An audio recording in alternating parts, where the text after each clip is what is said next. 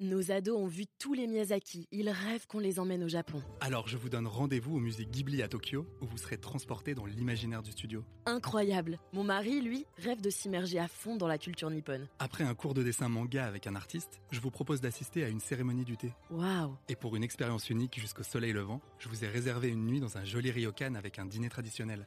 Je nous y vois déjà. Avec Marco Vasco, ne rêvez plus, vivez votre voyage l'esprit libre. Au rendez-vous sur marcovasco.fr pour imaginer votre prochain voyage sur Figaro Radio, Le Buzz TV, avec Cécile Brelot et Nicolas Voller.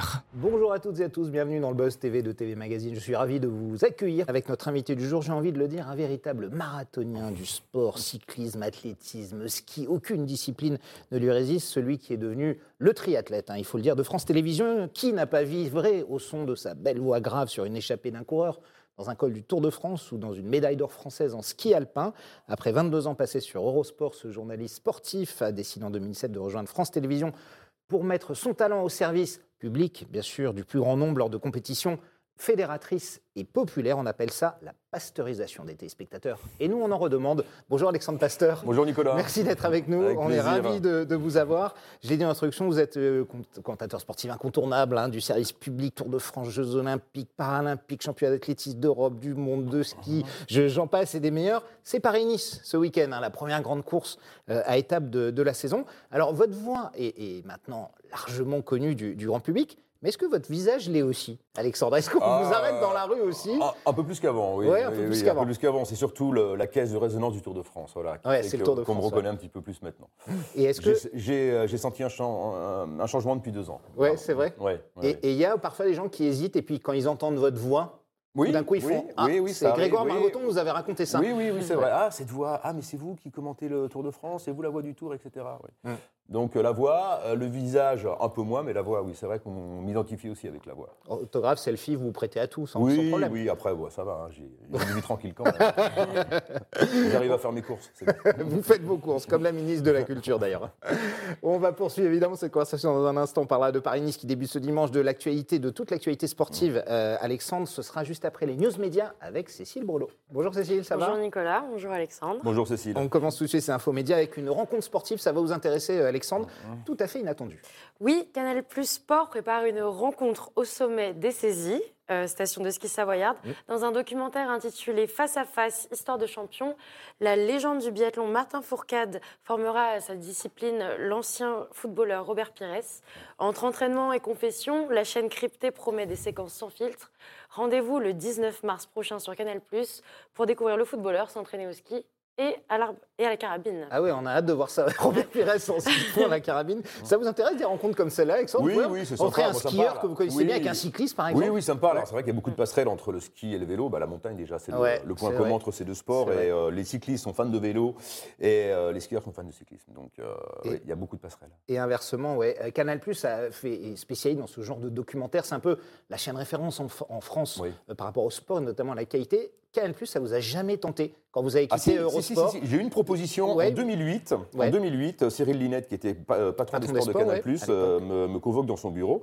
Et euh, j'étais Eurosport, évidemment. Je m'apprêtais à partir pour les Vous Jeux de faisiez le Pékin. ski à l'époque, c'est ça? Oui, ski athlétisme, Ski athlétisme. euh, pas le vélo encore, mais ski athlétisme. Et je m'apprêtais à partir pour les Jeux de Pékin pour couvrir l'athlétisme. Et Cyril Linette me, me convoque dans son bureau. Il me dit voilà, j'aimerais que tu rejoignes le service des sports de Canal+. Parce que j'avais commencé ma carrière avec Cyril Linette à Eurosport. Effectivement. Euh, Et vous avez dit non. Et j'ai dit non. En fait, je lui ai dit je réfléchis trois jours. Mais en sortant du bureau, je savais que c'était pour être référent foot espagnol. Et euh, ça m'intéressait pas du tout. Ah, référent foot espagnol. Ça, ça ne m'intéressait absolument pas, donc euh, j'ai fait mine de réfléchir, mais euh, en quittant son bureau, je savais que j'allais dire non, euh, et j'avais encore plein de beaux challenges à relever avec Eurosport, donc euh, c'était pas le moment. Et France Télé par la Et suite. puis le foot, euh, le foot, j'ai un désamour pour le foot aujourd'hui qui fait Ah que oui, c'est voilà, vrai. j'ai pas de regrets. Bon, très bien. On va en parler de ce désamour. On poursuit ces news médias, Cécile. La grande soirée annuelle pour les Restos du Cœur. Et on parle des nouvelles recrues. Pour chanter aux côtés des vétérans tels que Jean-Louis Aubert, Amel Bent ou encore Patrick Bruel, des petits nouveaux intègrent la troupe des Enfoirés. On retrouvera notamment parmi eux le danseur étoile Germain Louvet, le capitaine du 15 de France Antoine Dupont Ouais. et aussi le pilote de Formule 1 Esteban Ocon. À leur côté chanteront Mentissa, l'ancienne protégée de Vianney dans la saison 10 de The Voice, et également l'actrice Sophia Essaidi qu'on a vue plus récemment dans Les Combattantes sur TF1. Alors, Alexandre, on voit les, les Enfoirés, hein, qui est l'é- l'émission la plus populaire de France, hein, celle Oui. qui fait la plus grosse audience chaque année, euh, des sportifs qui viennent tous les ans, tous les ans. Il y a Chabal fait même partie du show, hein, maintenant Ouais. il est en Mm. permanence. C'est- une caution populaire, un sportif, c'est l'assurance. dont On se souvient, il y a deux ans, Mbappé avait mis le feu euh, Bien sûr, à parce que des oui, Enfoirés. parce que c'est des, des- voilà, ce sont des figures populaires qui sont pas clivantes, beaucoup moins qu'un homme politique, par exemple. ou On que- est d'accord, oui. une star du showbiz. Et euh, ouais, je trouve ça chouette. Moi, j'adorais chanter. euh, J'adore chanter. et, Ouais. euh, ouais, Ah, vous ouais. pourriez aller sur Ah, j'aimerais bien. Ah, s'il m'invite, euh, j'y vais, euh, direct. Ah ouais Pas de problème. D'accord, alors noté. J'aimerais beaucoup. On va en parler à la productrice. euh, J'aime bien ce système de reprise en plus. Non, non, c'est chouette. J'aime beaucoup. Très bien. Et vous chantez bien. Oui, oui, oui. Enfin, ça va. Ouais, ça va. Pas mal. Pas Mieux mal. que Chabal, j'imagine. Ah, Je sais pas, je les. On conclut ces news médias, Cécile, avec le chiffre du jour, c'est 1,7 milliard. Oui, c'est le nombre d'heures de visionnage cumulé pour la série Mercredi sur Netflix. Depuis sa sortie il y a 14 semaines maintenant, la fiction dédiée à la ténébreuse fille de la famille Adams multiplie les records dans le monde entier. Un score qui permet à cette création de Tim Burton de se classer parmi les trois plus gros succès de la plateforme. Elle rejoint donc Stranger Things et Squid Game. 1,7 milliard, ça fait, ça fait rêver. Vous êtes un, un accro, comme beaucoup de ces plateformes de streaming, Netflix, Disney+, Amazon. Je commence, je commence, ouais. je commence, je commence. Vous Euh, bingez, comme on dit. Vous, ça, ça vous Ouais. arrive de faire euh, 10 heures de série Non, pas nuit 10 heures, c'est impossible. Non, non, non, non, moi je séquence, hein, beaucoup plus. C'est euh, deux épisodes maximum par soir. Ouais, Ouais. Et, euh, et là, j'attends avec impatience la sortie de la série Netflix sur le Tour de France. Donc, euh, Absolument, qui va arriver. Et, Et je pense qu'il y aura de bonnes surprises. et il y a beaucoup, beaucoup de documentaires, hein, d'ailleurs, Ah, Netflix. mais c'est euh, incroyable. Production, la production, le euh, golf, le tennis, euh, le Tour de France. Il y aura peut-être une saison 2 d'ailleurs. Ça va se décider là dans les. Bah, pendant Paris-Nice d'ailleurs, justement, il y aura des gens de Netflix qui vont venir rencontrer les équipes pour voir s'il y a une saison 2. Mm. J'espère parce que c'est tout bénéf pour France Télé. Nous, ça nous ramène plus de monde devant la télé, ça rajeunit notre audience. Donc, euh, non, c'est parfait. C'est important et c'est vrai de le, de le souligner. Canal Plus a dit que effectivement le public était venu beaucoup plus regarder la Formule Bien 1 sûr, mais bien après, sûr, après le, bien le sûr. programme de, de Netflix. Bien C'est un win-win dans, dans Et tous les puis, sens. ça amène un autre public. Nous, on a une moyenne d'âge qui est assez élevée quand même hein, sur le Tour de France. Je ne vais, pas- je vais pas vous donner l'âge moyen du téléspectateur du Tour parce que vous allez prendre peur. mais euh, voilà, si ça peut nous permettre aussi de rajeunir notre public, ce serait très bien. Et est-ce que la scénarisation de temps en temps, c'est pas quelque chose qui, qui vous Si. agace On le voit de temps Oui. en temps, évidemment. hein, c'est une fiction. Donc. Oui, C'est alors c'est c'est une fiction à partir d'un événement réel, évidemment, Oui. le Tour de France, mais après il y a un storytelling qui est fait autour de l'événement qui correspond pas toujours à la réalité, en tout cas qui correspond pas tou- toujours à ce que nous on a vécu et ressenti, mais bon après. C'est grave ou pas? Non, C'est pas, grave, c'est pas grave, c'est de l'entertainment, c'est du divertissement et voilà, c'est euh, Tant que ça amène les gens à s'intéresser au oui, ça euh, travestit c'est- parfois un poil la réalité, mais c'est pas c'est pas dramatique. Alexandre, je l'ai dit, hein, vous apprêtez à compter Paris-Nice, la traditionnelle première grande course cycliste, un étape qui ouvre la saison. On l'appelle d'ailleurs la route, euh, la course au soleil. Euh, pourquoi? On va chercher le soleil, c'est ça? On oui, n'en a pas à Paris. Oui, oui, Et- oui. Alors, alors, en, général, la course au soleil, parce que voilà, c'est un axe euh, nord-sud, on part Ouais. de Paris, enfin des Yvelines, et on descend donc, euh, euh, on passe par le Massif central, on descend la vallée du Rhône, et ensuite on arrive voilà dans le Var, les Alpes-Maritimes, et, euh, et l'arrivée à Nice. Et en général, alors c'est pas toujours vrai, mais on arrive à Nice, voilà, il y a déjà un petit air de printemps, on est à la mi-mars, il commence à, à faire beau, à faire chaud, on flirte avec les 20 degrés. Et, euh, Cette voilà, année, non La course au soleil. Ça, va- Ça va être risqué cette année. ça va être frisqué. hein. Le départ des Yvelines, d'ailleurs, s'annonce très frisqué. Ils annoncent euh, 4 degrés maximum. Pas de pluie, mais là, je pense que les coureurs seront bien vêtus. D'accord. Alors, Ouais. on, parle, on parle un petit peu juste de la- de, de, de l'épreuve. hein. Euh, Ce sera en direct sur France 3. hein. J'ai dit, c'est Mm. Tous les 15h10 tous les jours. euh, 13h30, je crois, le samedi et le dimanche. le Exactement, dernier, à cause euh, du tour de la destination. Absolument. Euh, le départ a lieu dans les Yvelines, se finira sur la programme des Anglais. Toutes les grandes équipes sont là. hein. Oui, bien sûr. Euh, Jumbo Visma, Team Emirates, Ineos, World Tour. Euh, les Françaises. Voilà, c'est du World Tour. Donc, Ouais. toutes les, euh, les 18 équipes qui composent le World Tour, donc l'élite du cyclisme mondial, seront présentes au départ de Paris-Nice. Les favoris. Ah bah, on, a un plateau. on a un super plateau. On a de la chance. On va avoir la revanche du Tour de France. Jonas Vingegaard, Tadej Pogacar, Mm. qui vont découvrir Paris-Nice. Alors, Vingegaard était annoncé depuis le début, mais Pogacar lui a changé son programme de course au dernier moment. Il devait courir en Italie euh, ce week-end, Strade Bianche et Tirreno Adriatico, et au dernier moment, il a changé son programme. Euh, il vient sur Paris-Nice. Et je pense qu'il vient sur Paris-Nice pour mettre une petite cartouche à Vingegaard qu'il avait battu sur le Tour de France l'an dernier. Donc euh, Ah, il y aura un petit air de oui, revanche déjà. du Tour. Oui, oui, sûr. Dès mars, Sûr. là, ça, va, ça Eh, commence entre Exactement, les deux. exactement. C'est, euh, en fait, le tour commence, commence, euh, commence dimanche, à la Verrière, au départ de Paris-Nice. Vingegaard, Pogacar, ça va être le duel. Nous, ça va nous faire la semaine, ça va être top. Et en plus, ils sont tous les deux lancés comme des frelons. Ils ont fait un début de saison incroyable. Ouais, ils ont, sont déjà en forme, Ah hein, oui, ils sont très en forme.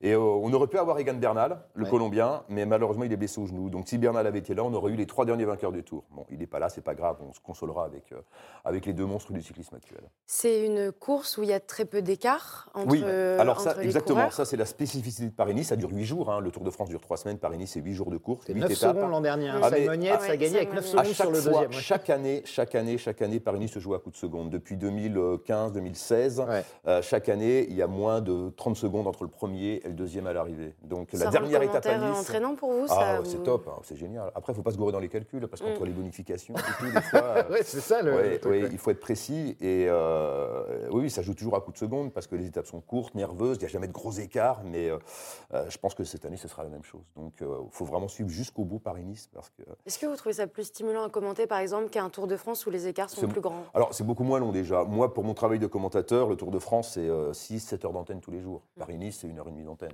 Ouais. Donc, c'est presque la récréation, j'ai envie de dire. C'est un sprint, c'est, euh, contrairement à un 100 ouais, mètres, voilà, par rapport exactement. à un marathon. Quoi. Exactement. C'est euh, le Tour de France, c'est du cardio et euh, Paris-Nice, c'est- que de l'adrénaline, de l'intensité. En plus, toutes les étapes sont toujours très nerveuses parce que même Mais en termes de suspense, en fait, je pense c'est ce que vous voulez dire, Cécile aussi, c'est que au Tour de France, parfois, bah, les choses sont assez jouées. Ouais. Là, Paris-Nice, c'est jamais joué. Complètement, complètement, complètement. C'est vrai que le Tour de France, on peut avoir un classement figé au bout de 10 étapes, et puis ensuite, euh, les, enfin, les, les- les changements interviennent à la marge, entre la 7e, la 8e, la 9e place, donc des choses pas très intéressantes. Paris-Nice, ouais, c'est suspense total jusqu'au bout. Les équipes françaises, vous y croyez un peu là, dans ce Oui, il y a David Godu, français, il y a ouais. David Godu qui sera Ouais. là, quatrième du tour l'an dernier euh, pour euh, l'équipe Groupama FDJ. Euh, Il a fait son retour à la compétition au Tour du Haut-Var il y a deux semaines. Il était sur les boucles Dromardèche où il a terminé deuxième derrière Alaphilippe samedi dernier Ouais. et quatrième dimanche, donc il est en forme. Oui, je pense que ce sera un bon test pour lui aussi. Alors, vous ne serez pas tout seul, évidemment. hein. Il, y a, non. il y a votre team qui vous accompagne, Non, Laurent la Jalabert. Marion Rousse, Thomas Vauclair euh, sur la moto. Un, un petit mot sur eux, c'est une petite dream team là, que vous avez constituée, non Depuis, de- Bah, depuis, ça fait, depuis ça quelques fait- années. Ça fait plaisir de l'entendre. Au début, c'était pas gagné. hein, quand on a commencé, euh, enfin moi, quand j'ai euh, intégré le, le service des sports de France Télévisions en 2017, euh, l'équipe cycliste a été changée à 90%. Il y a- avec l'arrivée de Marion Rouge, de Franck Ferrand, euh, de Thomas Vaucler, moi, etc. Il y avait que Laurent Jalabert en Qui- fait, qui représentait oui, oui. l'ancienne équipe. Qui était l'ancien. Mais l'alchimie a mis un petit peu de temps à prendre. Mais là, j'ai l'impression que depuis 2-3 ans, on a trouvé notre rythme. Et puis surtout, le public adhère. Donc, euh, enfin, en tout cas, c'est l'impression qu'on a, les retours qu'on a. Donc oui, je pense qu'on a, on a une bonne équipe. Et moi, je suis ravi de les retrouver euh, dimanche parce qu'après, on est parti pour 6 mois. Donc, ça va être une, une belle Vous aventure. êtes euh, surpris par l'ascension de Marion Rousse, par exemple? Parce qu'au début, beaucoup étaient sceptiques. Et... Pas du tout, parce que moi, je l'avais déjà côtoyé à Eurosport dans mon ancienne vie. Mm. Et je savais euh, quelles étaient ses qualités, son amour du, du- du cyclisme, sa connaissance du milieu. Euh, c'est une vraie passionnée. euh, Ça a été très critiqué au début. hein. oui, Beaucoup oui, ont même attaqué sûr. une femme qui commente le cyclisme. Bien sûr. Elle s'est très bien défendue d'ailleurs. Évidemment, hein. évidemment Ouais. oui, oui. Puis elle a du caractère, elle sait se défendre, sans trop en faire non plus. Mais euh, non, non, moi je suis pas surpris du tout. Je savais qu'elle avait un potentiel incroyable et, et que son talent allait exploser voilà, aux yeux du grand public, surtout avec la caisse de, la, la caisse de résonance que représente France Télévisions. Donc je suis pas surpris du tout. Alors, je peux empêcher de, de faire ma, ma- ma commère, mais est-ce que le fait qu'elle soit en couple avec un coureur, donc Julien Alaphilippe, qui est le numéro un français, euh, euh, c'est compliqué à commenter Alors, pour elle, mais même pour vous, parce qu'elle est avec vous. Vous arrivez à faire abstraction. On se souvient quand il est devenu champion du monde de ses Oui, larmes. oui. Vous étiez tous émus Oui. plus que d'habitude, même. Oui, hein, bien sûr. Ou quand il Euh, lui arrive même un, un accident, qui sort de la route. Bah, c'est arrivé, c'est arrivé l'an dernier à Liège-Bastogne-Liège. Ouais. Euh, là, euh, Julien Lafilippe est victime d'une d'une grave chute à 80 km de l'arrivée. Euh, on ne voit pas tout de suite qu'il est tombé, mais après, avec les ralentis, voilà, on voit, on voit son, son- son corps à moitié inerte au pied d'un arbre. Là, ça a été dur pour elle. Là, elle a quitté l'antenne. Ouais. Euh, elle, était, elle était incapable de commenter et elle voulait déjà surtout prendre des nouvelles de son, tirer. de son mari, comment il allait, etc. Et au bout de 20 minutes, elle est revenue à l'antenne. Euh, ce qui n'était pas une obligation. Moi, je lui dis voilà, euh, Mario, si tu te sens pas, on gère avec, euh, avec, avec Jaja, il n'y a pas de souci. Elle a été rassurée, c'est Elle a été rassurée, ouais, elle est revenue au bout de 20 minutes, et elle a commenté le reste de la course comme si de rien n'était. Donc voilà, elle a, elle a su euh, reprendre son, son- son costume de commentatrice. Une grande pro, quoi. Oui, oui, oui, ah bah, très très grande pro, et qui arrive toujours avec son petit carnet de notes d'ailleurs, ça j'adore, elle a toujours son petit carnet de notes, elle a noté, alors là, il y a une côte, euh, 5 km à, à 3,2%, 3,2%, ensuite, euh, attention au vent de face, euh, derrière, ensuite le faux plat, vent de, vent de côté, ça peut bordurer, etc. Donc elle, a- elle note tout sur son petit carnet, c'est- très marrant, un peu comme une, une bonne écolière. Oui, oui. Non, mais le Euh, travail, ouais. hein. Maintenant, on va parler du Tour de France. Est-ce que vous Ouais. le préparez déjà et est-ce qu'on doit s'attendre à des nouveautés? Alors, le Tour de France, oui, moi j'y pense tous les jours de l'année. C'est euh, c'est- c'est- c'est- c'est- c'est Quand une vous rasez obsession. le matin Oui, C'est ça Oui, En vous le matin, c'est- on pense au euh, Tour. le Tour de France, c'est une obsession. C'est l'obsession, mais euh, c'est euh, c'est un sentiment positif qui m'habite. Mais il y a toujours quelque chose qui me ramène au Tour de France. Tous les jours, tous les jours et plusieurs fois par jour. ans, ouais. Oui, puis euh, euh, là j'étais à la montagne pour les championnats du monde de ski, donc euh, bah, je suis allé au col de la Lose skier là, entre, sur le domaine skiable entre Méribel et Courchevel. Et le col de la Lose, bah, ce sera un des temps forts du Tour de France 2023, donc euh, j'ai pas pu m'empêcher de prendre des photos, etc. Enfin voilà, alors Ouais, ouais, recouvert de neige. hein, c'est pas le même paysage.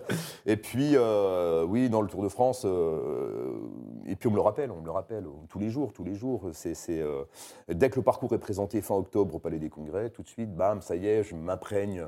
Euh, je fais des recos aussi avec Anthony Forestier, le réalisateur. On, va partir d'ailleurs reconnaître le Puy-de-Dôme euh, à la fin du mois de mars. Donc, euh, oui, c'est, un travail quotidien. Tous les jours, tous les jours, je suis, connecté au Tour de France. Alors, dans le cyclisme, on a l'impression que euh, on ne parle plus ou très peu de dopage, hein, ce mal qui a gangréné Ouais. le Mhm. cyclisme pendant des années. Mhm. Euh, comment ça se fait, selon vous, vous qui êtes là-dedans depuis longtemps Il y a une, une vraie prise de conscience? Le dopage n'existe plus dans le cyclisme ou, ou à très petite échelle, on va dire plus généralisé, comme il, comme il l'a été à, Bah, à une époque? euh, euh, Les années toxiques, je pense qu'elles sont derrière nous, ça Ouais. c'est sûr. Après, il y en a qui bricolent encore un peu, bricoler, hein, vous voyez ce que je veux dire, euh, qui, Bien qui, euh, qui jouent avec la limite. C'est plus un système eu- comme non, ça l'a non, été avant non, de dopage non, de non, toutes les évidemment, évidemment, évidemment. Avant, les tricheurs avaient un temps d'avance. Maintenant, la lutte antidopage est mise au niveau. Ouais. Euh, alors, une vie de cycliste, c'est contraignant aussi. hein. Un cycliste doit donner sa, sa- sa localisation tous les jours, parce que tous les jours, il est susceptible d'être contrôlé par, euh, Oui, par, où. c'est- par les agents de l'Agence mondiale peut antidopage. être au euh, restaurant, chez lui. mais bien sûr, donc ouais, tous les jours, un cycliste doit donner sa localisation. À telle heure, je serai à l'entraînement, ensuite je serai là avec ma femme cet après-midi, je garde mes enfants le soir, etc.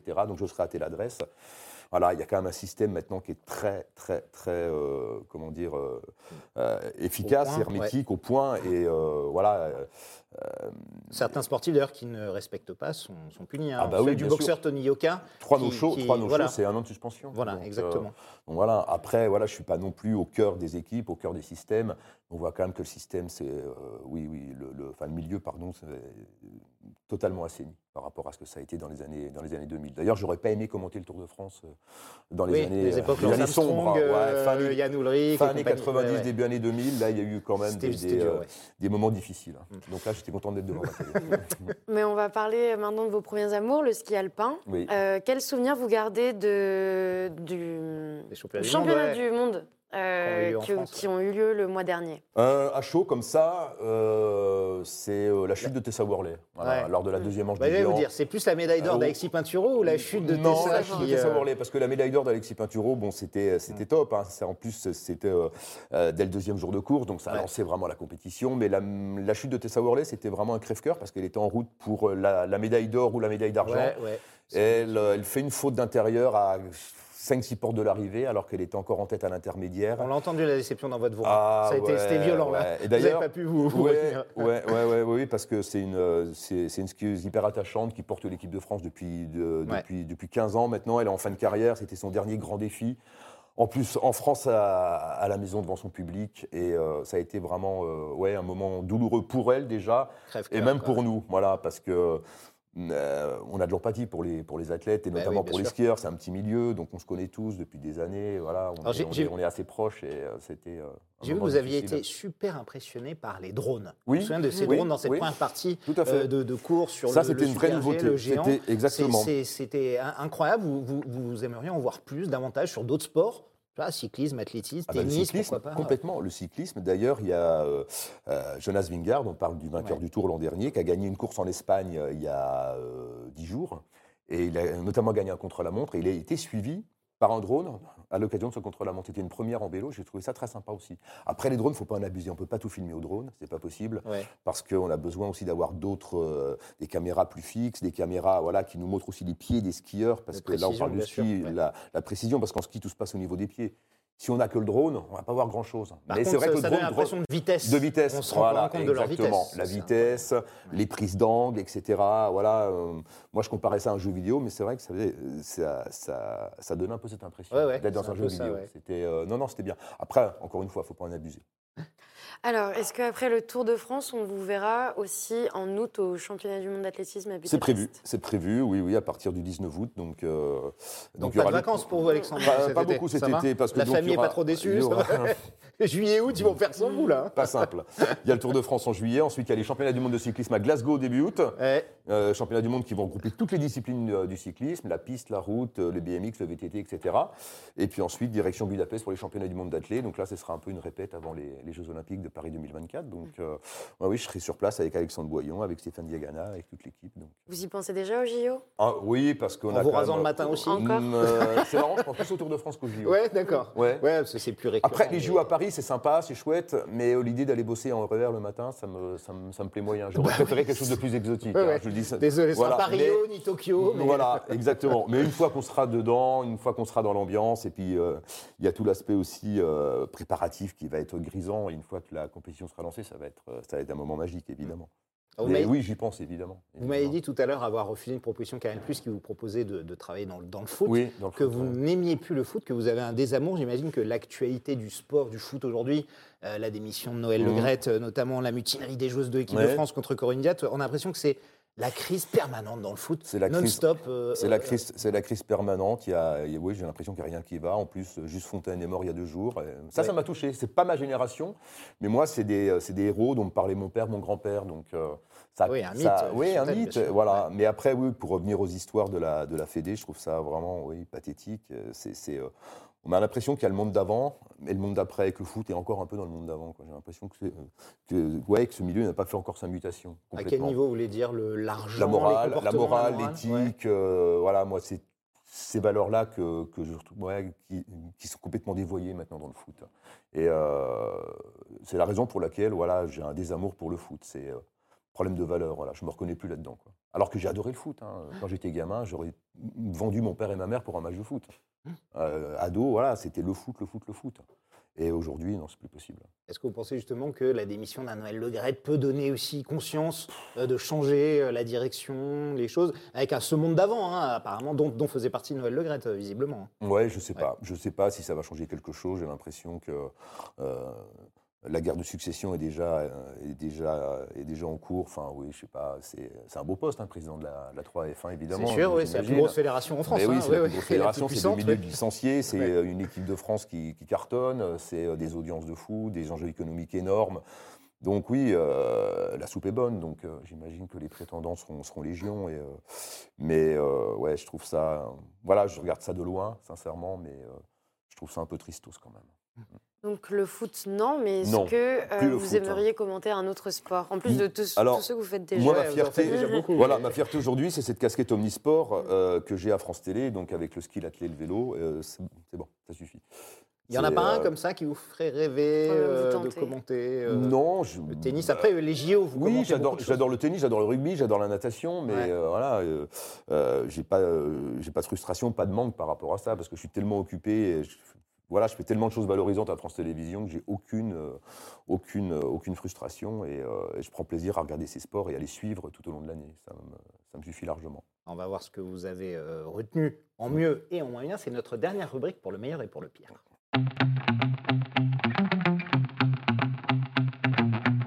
C'est comme un mariage, hein, pour le meilleur, pour le pire, on s'engage. C'est un peu l'heure du bilan. Si je vous demande aujourd'hui, Alexandre, le meilleur souvenir de votre carrière Euh, en tant que commentateur sportif, Ouais, dans votre carrière, bien sûr, mais. euh, alors il y a France Télé, il y a eu plein de bons moments. Le Tour 2019 était un grand moment euh, dans sa globalité avec euh, Thibaut Pinot qui, qui passe à ça de la victoire dans le Ouais. Tour, les 14 jours en jaune de Julien Lafilippe, ça c'était des, des- des souvenirs incroyables.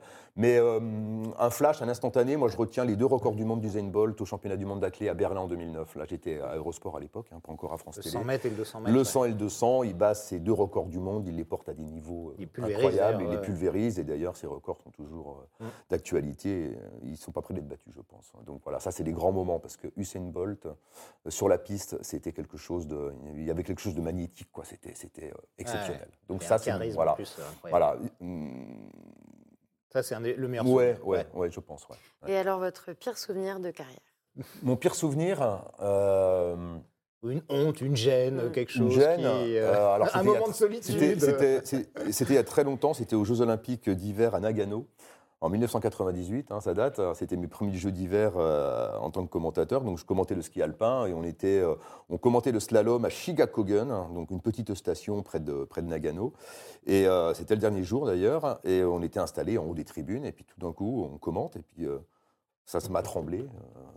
et on commence à, pivoter sur nous-mêmes avec mon consultant qui était Franck Picard à l'époque. On se dit mais qu'est-ce qui se passe? Et tout de suite, je pense à Furiani. Enfin voilà. le- Tremblement de terre? et en fait, un tremblement de terre. Ah oui. Voilà. Et, euh, et les Japonais rigolaient parce que pour eux, c'est tellement naturel, Bah, tellement sûr, normal. ouais, ouais, ouais, ils vivent ça très, Alors que moi, j'ai cru que la tribune allait s'effondrer. Donc là, pendant, euh, ça a duré deux minutes, mais pendant deux minutes, euh, je me suis arrêté de commenter. Je me suis dit, mais voilà, qu'est-ce qui m'arrive Je vais mourir, quoi. C'est pas possible. Et en fait, non, c'était quelque chose de tout à fait normal, une petite secousse sismique, de rien du tout pour eux, quoi. Voilà. Et ça, c'est un gros moment de solitude. Le plus bel exploit sportif que vous avez vécu bah, Du coup, vous l'avez répondu. c'était- Ouais, Usain Bolt. ouais. Usain Bolt. De visu, hein, Ouais, de visu. Après. euh, Et sans visu, quand- à la télé, comme, comme tout le monde, on va dire. Euh, le plus bel exploit. euh, J'ai connu des grandes années dans le ski alpin avec Hermann Mayer, ça vous parle Ouais, peut-être sûr, Le skieur autrichien, Herminator, qui était un, un À l- coureur à l'époque de charismatique. Luc Alphand, et, exactement, Ouais, ouais. exactement. Et ce skieur m'a énormément impressionné par sa puissance. Il a révolutionné le ski. Et euh, voilà, je garde toujours. Il fait une euh, chute mythique à Nagano. D'ailleurs. à Nagano en descente, exactement. fabuleuse chute, Ouais, une, une chute de l'espace. Qui est il- dans tous les zappings. Exactement, il se relève, voilà, il enlève un peu la neige qui est sur ses épaules et, deux- et deux jours après, il gagne le, le Super G. Enfin voilà, c'était c'était un, un surhomme et Un quelqu'un ouais. qui a changé le ski alpin. Cécile, c'est fini, on arrive déjà au bout. Oui, il nous lance le générique. Vous demander la plus grande déception sportive vécue, mais euh, il y en a une comme ça. Thibaut Pinot, l'abandon de Thibaut Ah, Pinot ouais. sur le Tour 2019, à deux jours de l'arrivée, alors qu'il est en passe de gagner le Tour, il est, euh, voilà, on se dit, il va y arriver, il va y arriver, et en fait, malheureusement, Il non, a, il a cette blessure euh, qui vient d'on ne sait où, et, et voilà, et ça se termine euh, dans les larmes, dans le drame, et, et même quatre ans après, j'ai toujours pas compris ce qui s'était passé, lui non plus sans doute, mais ça a été, voilà, une grosse, grosse désillusion. Merci beaucoup Alexandre Pasteur d'être venu nous voir. Des larmes, des drames, de la joie. Il y en aura sans doute sur Paris-Nice. Et ce sera toute la semaine évidemment jusqu'à l'arrivée à dimanche prochain. Merci de votre fidélité.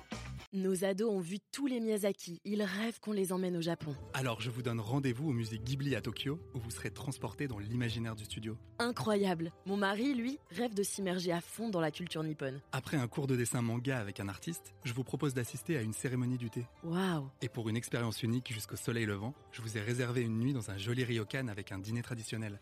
Je nous y vois déjà. Avec Marco Vasco, ne rêvez plus, vivez votre voyage l'esprit libre. Au rendez-vous sur marcovasco.fr pour imaginer votre prochain voyage sur mesure.